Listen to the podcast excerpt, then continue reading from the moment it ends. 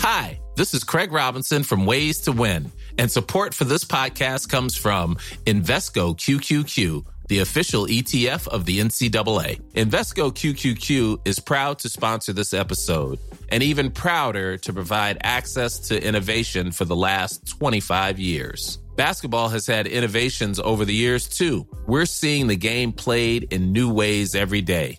Learn more at Invesco.com slash QQQ. Let's rethink possibility. Invesco Distributors, Inc.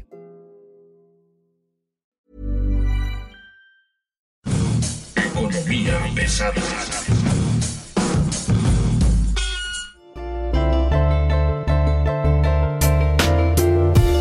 ¿Cómo están ustedes? Tengan muy buen día, bienvenidos. Esto es Economía Pesada, mi nombre es Luis Carriles, arroba Luis Carrujos, y hoy le damos la bienvenida a Mario Alavés, editor de finanzas del Sol de México. ¿Cómo estás, Mario? Muy buen día. Muchas gracias, Luis. Me encuentran en redes sociales como Arturo-Alavés, y ahí me pueden comentar, sugerir, reclamar y Hacer todo lo que se les pueden hacer, ocurra. pueden- pueden hacer berrinches con él, porque el señor se la pasa haciendo corajes con todo lo que pasa en esta economía. Yo soy, imagínense usted, yo soy quien, quien de alguna manera lleva la parte seria de esto, porque él solo se enoja. Y tiene razón en enojarse. Tenemos, por ejemplo, temas interesantes que, que están ocurriendo hoy mismo en el sector de las finanzas públicas que le van a afectar a los bolsillos de todos los consumidores, sobre todo en un momento donde justamente el dinero no es la mejor manera. Estamos hablando de que el 56% o 57% de los ingresos federales provendrán de impuestos que pagarán los consumidores al gobierno federal. Y entonces bueno sí tenemos un problema con eso. Pero por ejemplo el primer asunto que quiero que usted escuche es la explicación que dan al impuesto al internet. Es la diputada Nay Salvatore de Morena. Escúchelo usted. Les explico brevemente, las empresas que son proveedoras de Internet eh, no pagan derecho de vía, es decir, sus conexiones pasan por zona federal y ellos no están pagando impuestos. Lo que se quiere es que paguen ese impuesto. El problema viene en que estas empresas, al pagar ese impuesto, ese derecho de vía, ¿cómo lo van a compensar? Pues van a querer aumentar el costo del servicio que ellos proveen a los usuarios. Eh, lo correcto sería que ellos absorbieran ese gasto de ese impuesto que tienen que pagar. Pero el problema es que no lo van a hacer.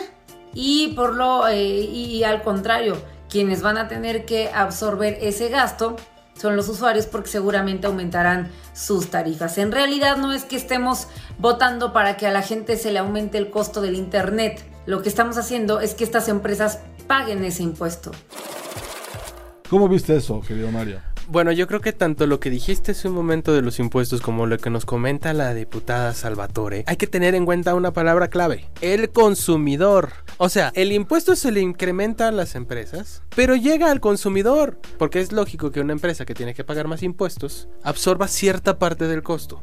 Pero también es lógico que no van a sacrificar todas sus ganancias. Entonces, si tienes este tipo de iniciativas que van a, reducir la rentabilidad de un espacio que ya de por sí es caro, como es el espectro radioeléctrico, pues obviamente te van a subir los paquetes de telefonía, te van a subir los paquetes de internet y todos los vamos a terminar pagando ¿quién? El consumidor. Hay que tomar en cuenta una cosa aquí, que es en, medio de la pandemia, en medio de, este encierro parcial todavía en la economía, el uso del Internet es muy, muy variado. No es solamente para trabajar. Las escuelas están dando clase por ahí, en, en universidades, preparatorias, secundarias, están, están dando clases vía las plataformas digitales, ¿no? De, de Google, ¿no? De Google Meet, de Zoom, de videollamadas por WhatsApp, donde están los profes dando clase. El tema interesante es que todos se conectan a la red, ¿no? Ah, Y entonces este costo de, de la escuela es asumido por las familias, no por el Estado. Cuando la diputada explica el derecho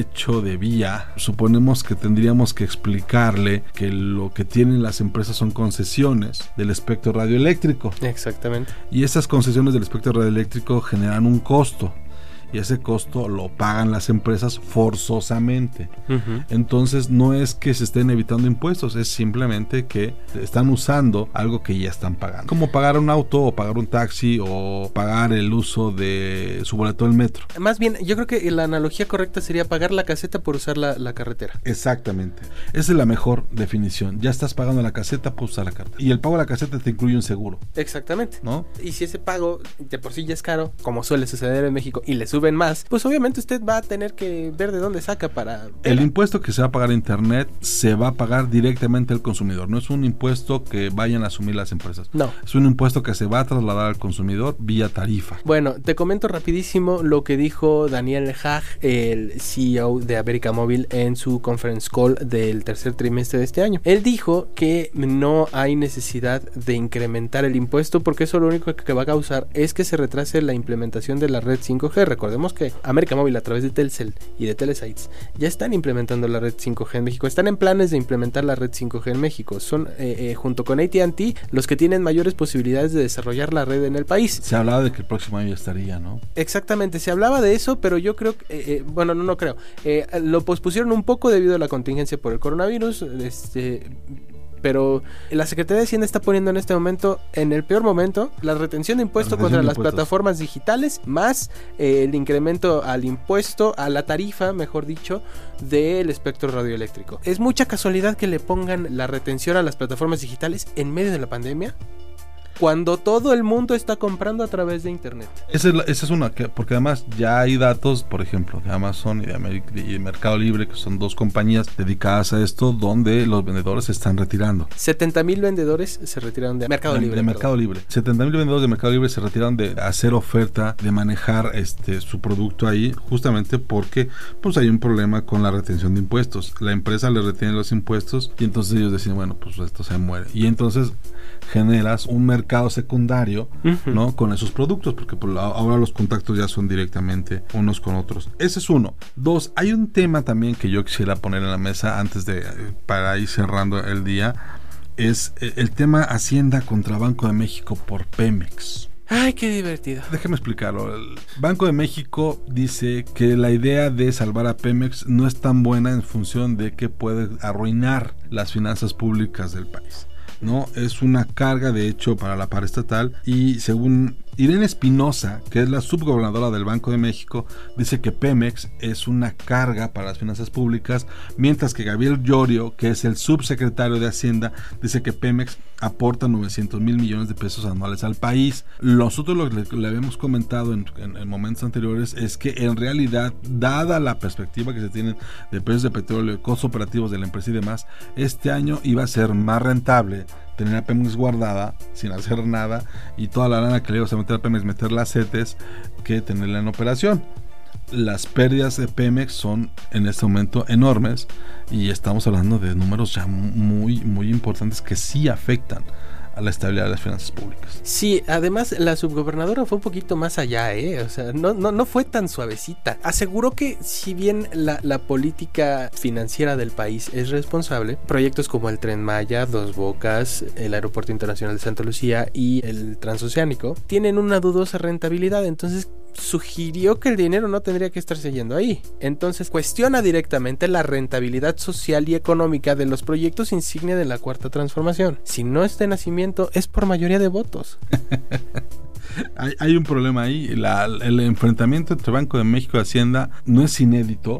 Digamos, digamos, siempre ha habido ese tipo de conflictos entre, entre ambas entidades por perspectivas diferentes. Digo, unos tienen una misión, los otros tienen otra, pero de manera pública. Este es el equivalente a gritonearse en la calle para que usted lo tenga. Si es un escándalo, sí, sí lo es. La subgobernadora Espinosa tiene mucha razón a la hora que dice, hay un problema sobre si estos negocios que quiere hacer, este negocio público, como menciona el presidente, estos negocios públicos pueden funcionar. Ahora, eso nos lleva al siguiente tema que es la contrarreforma energética. Hemos estado dibujando desde hace varios meses la posibilidad de que se lleve a cabo una contrarreforma en- energética. Ha habido un montón de decisiones del gobierno que van justamente en contra de lo que sea. Una de ellas es la parálisis de la CRE, otra es la desaparición de la regulación asimétrica a, a Pemex como el principal operador del mercado de petrolíferos y los privados se están defendiendo con jueces y amparos y jueces y amparos. Los últimos dos rounds que tenemos que ha perdido el gobierno además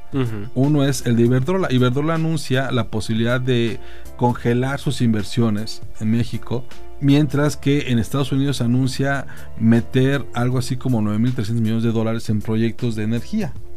¿no? Ese es un round. Y el otro round es el que, la- el que le dan hoy a la CRE, a la Comisión Reguladora de Energía, desde, desde el juicio, donde eliminan el memorándum de energía en la parte de gas LP. ¿no? Esta regulación asimétrica que estaba forzada para el gas LP, que Pemex no podía, digamos, controlar el mercado como, como se pretende, pues este, simplemente está, está eliminada por un juez. Y la decisión del presidente es vamos a buscar las vías legales para desarrollar la defensa de Pemex y de la CFE. El caso es de que pues esto solo está hablando de una contrarreforma energética, dar marcha atrás modificaciones a los artículos 25, 27 y 28 de la Constitución. Además, creo que hay que ser muy claros con lo que hizo Iberdrola. ¿Quién es Iberdrola? Iberdrola es una empresa española eh, dirigida por Ignacio Sánchez Galán, que en México tiene, tiene un valor para la empresa de 10 mil millones de dólares. Eh, no es un, un, tamaño representativo para lo que tiene toda la empresa, es alrededor de 8% según los datos proporcionados por Iberdrola en su, en su reporte trimestral. Pero Ignacio Sánchez Galán dice que si el gobierno no quiere, pues ya no tengo necesidad de invertir, ¿eh? O sea, no te creas que me voy a morir si me dejas. Casi, casi le dice al presidente Andrés Manuel López Obrador. Y al día siguiente el presidente Andrés Manuel López Obrador sale a decir algo sumamente interesante. A nosotros nos interesan los negocios públicos. No nos interesan los negocios privados. Yo entiendo que con la nueva política de rescate a la Comisión Federal de Electricidad y a Pemex, pues no estén conformes. Pero nosotros no vamos a ceder en este eh, asunto, porque tenemos que defender el interés público, tenemos que defender el interés del pueblo, de la nación. A nosotros no nos interesan los negocios privados, nos interesan los negocios públicos.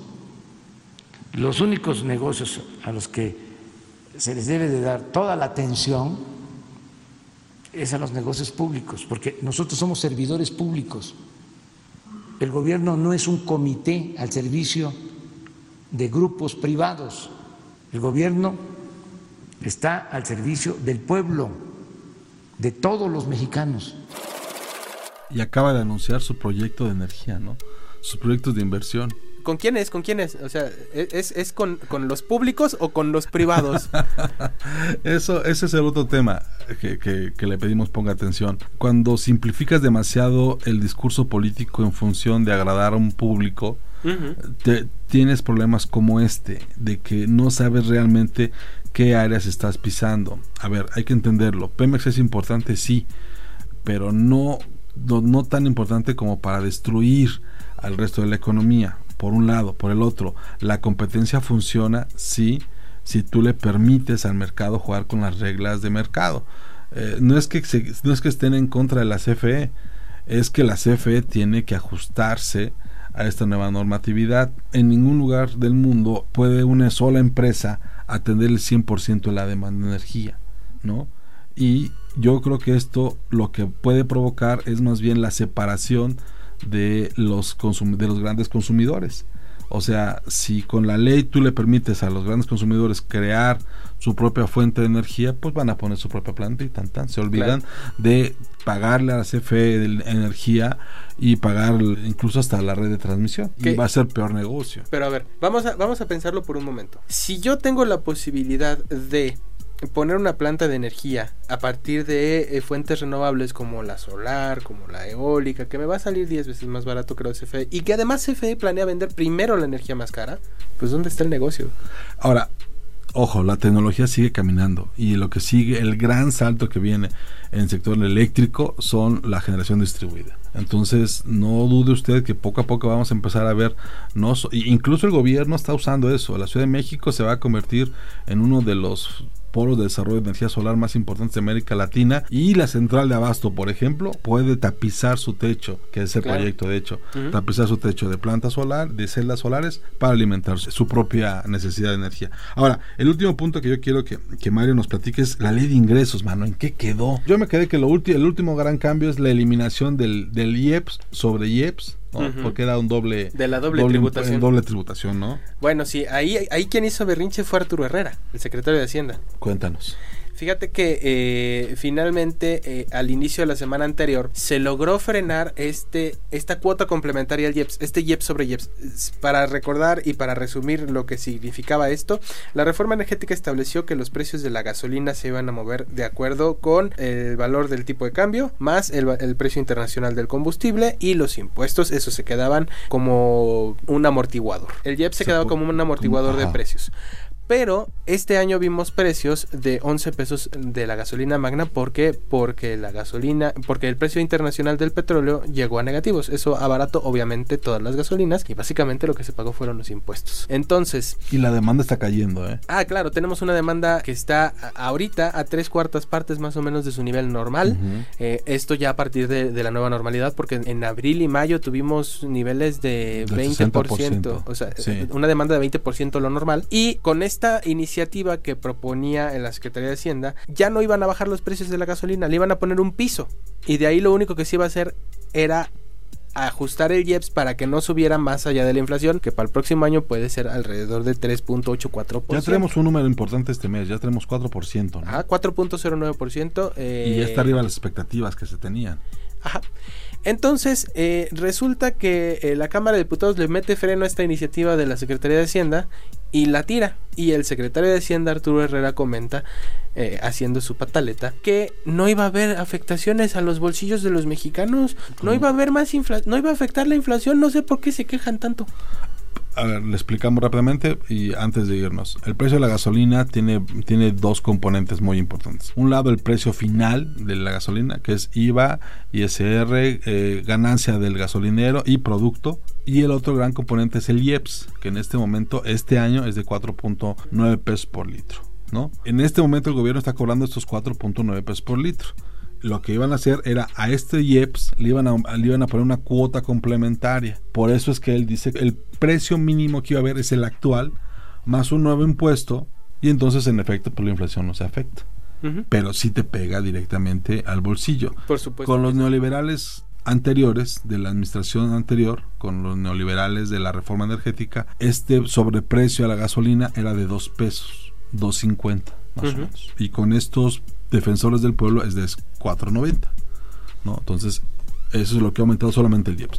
Por un lado y por el otro, bueno, pues la, la, idea era que el nuevo IEPS o el nuevo impuesto complementario podría incluso duplicar este costo. Eso se frenó y creo que todo lo demás se mantuvo prácticamente, prácticamente sin, cambios. cambios. Uh -huh. ¿no? Creo que lo más y ya está, digamos, por aprobarse y lo que vienen son las discusiones en los estados sobre cómo van a estar los impuestos o los presupuestos de cada uno. Ese es el tema y hay que estar atentos a eso.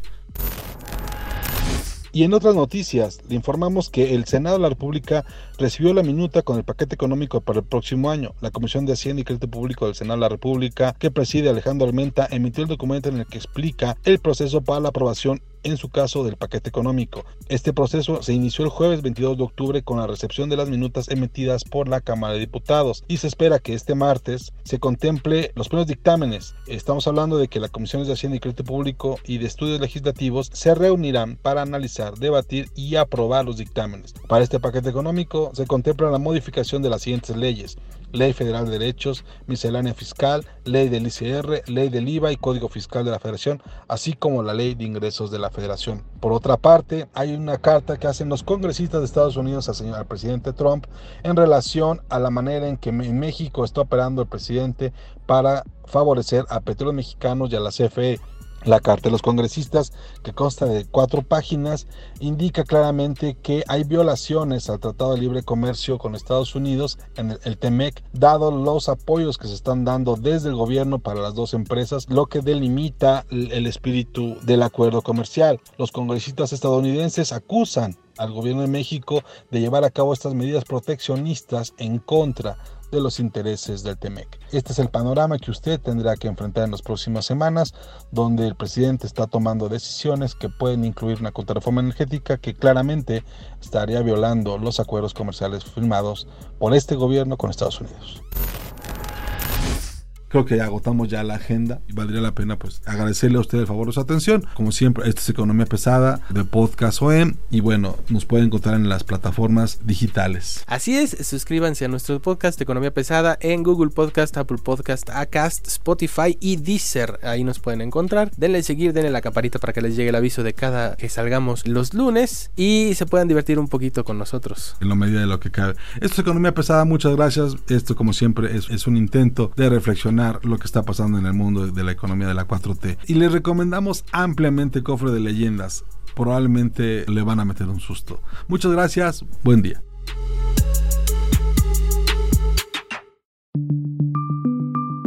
Esta es una producción de la Organización Editorial Mexicana.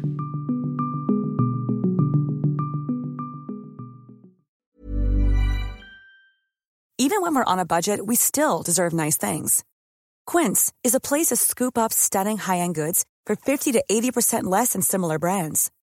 They have buttery soft cashmere sweaters starting at $50, luxurious Italian leather bags, and so much more. Plus, Quince only works with factories that use safe, ethical, and responsible manufacturing. Get the high-end goods you'll love without the high price tag with Quince. Go to quince.com/style for free shipping and 365-day returns.